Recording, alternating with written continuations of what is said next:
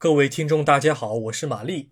欢迎大家来收听《战史概观：太平洋战争上部》的第二十四期音频节目。我今天继续来讲述马来亚战役。在上一期节目当中，我大致介绍了马来半岛自大航海时代以来的殖民历史。大英帝国在二十世纪初掌控马来半岛和新加坡之后呢，便开始对当地进行了现代化的建设。英方的现代化建设，它的目的主要是把新加坡建立成为亚洲最大的海运港口。它既有经济贸易的用途，也在军事战略上不容轻视。好，我们现在进入今天的正文部分。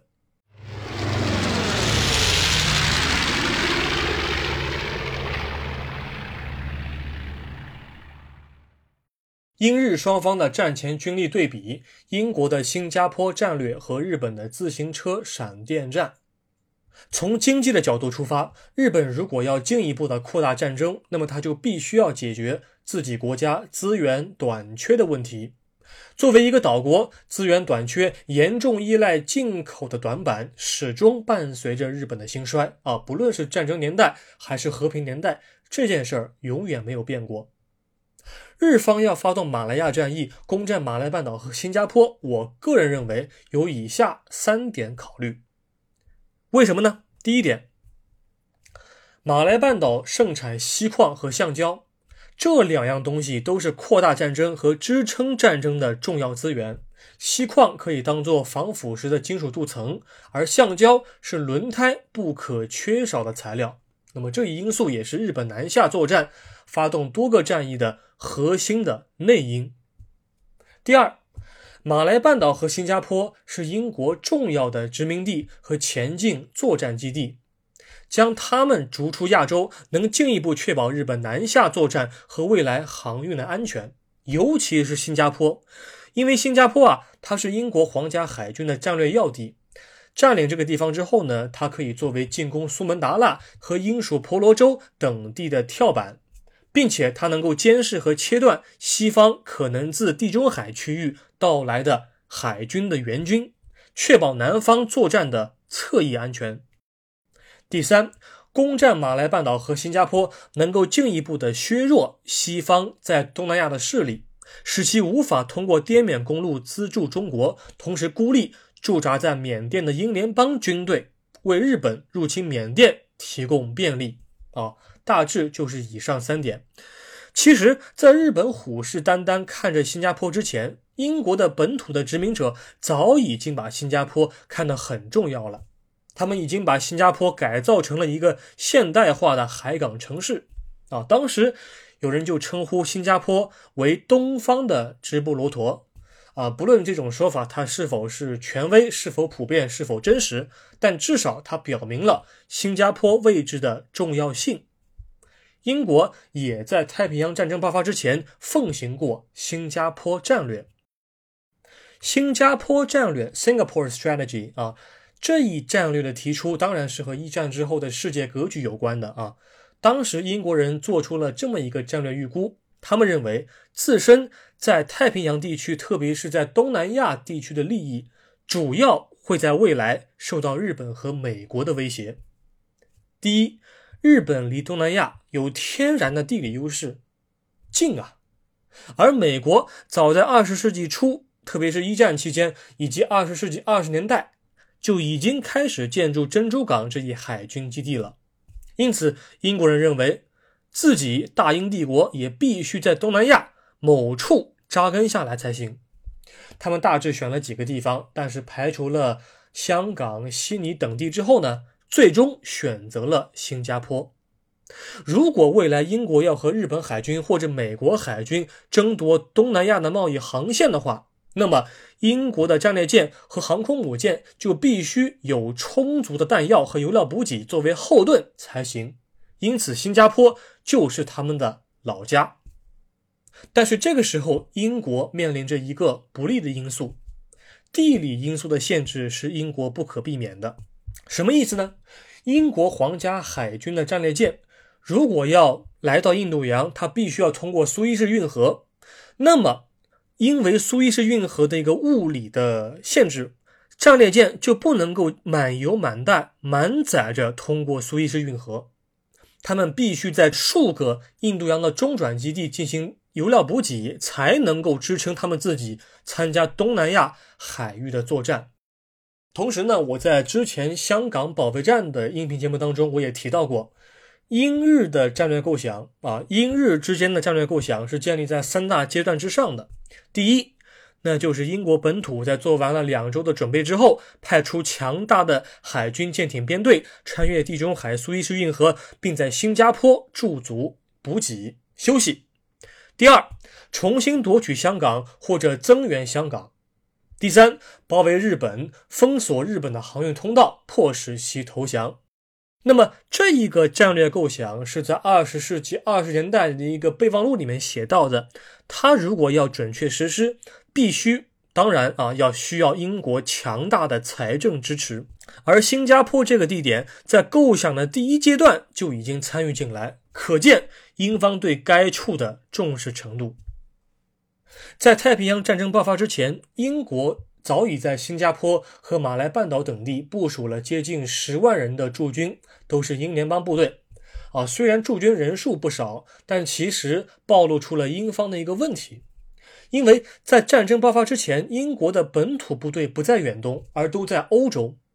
因为随着希特勒在欧洲发动闪电战，英国远征军在法国的败退之后的敦刻尔克大撤退、不列颠空战。还有地中海的战事，消耗了英国大量的空中力量和陆军力量。那么，在一九四一年十二月到来之前，驻守在马来亚地区的是英属印度的两个步兵师，第九步兵师和第十一步兵师，啊，外加澳大利亚军队的第八步兵师。当然，严格说来，并不是说没有任何一个英军驻守在马来亚和新加坡啊，都是印度人和澳大利亚人，不是的。而是他们基本都蜷缩在新加坡这一个海军基地当中，这些驻防部队无法承担前线进攻型的作战任务，更不可能先发制人。那么上述部队啊，包括印度陆军的两个师和澳大利亚的一个步兵师，外加当地的民兵啊、志愿军等等等等，总数大概在八万八千人左右，指挥。这八万八千人的长官是马来亚司令部啊，统领英联邦军队的总指挥官，英国陆军中将亚瑟·帕西瓦尔。除了英国的精锐陆军在马来亚战役前期缺席之外呢，英方的坦克部队也不见了踪影。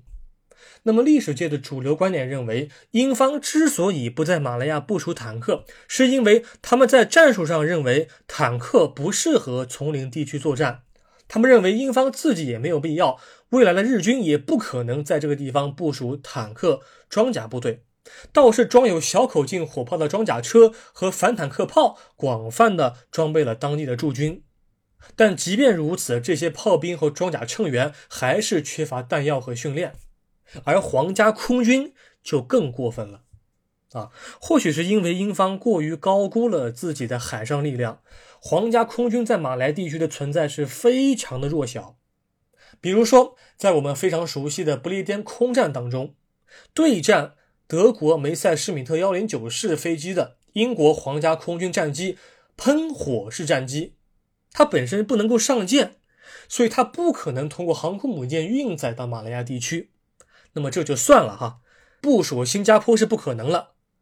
但是原先能够上舰的飓风式战斗机，他们没能够在战争爆发之前抵达马来半岛。马来半岛和新加坡总共装备了一百六十余架各型战机，但是真正的战斗机只有六十架水牛式战斗机。这些战斗机是美国在战前卖给英国的啊，当时是 Buffalo Mk One 啊，Mk 一型水牛式战机，英国进行了重新的编号。那么其余呢，都是你比如说像那个 Blenheim 啊，布伦海姆型轻型轰炸机，Hudson 哈德逊式轻型轰炸机，Wild Beast 角马式鱼雷轰炸机，以及少量的这个卡特里娜水上飞机。那么卡特里娜水上飞机呢，它不属于英国皇家空军的编制，是属于荷兰皇家空军，好像我记得只有三架左右啊。那么这些轻型的轰炸机，它不仅不可能在高空当中充当侦察机的作用啊，看见丛林当中的日军行军部队不可能看得见。那么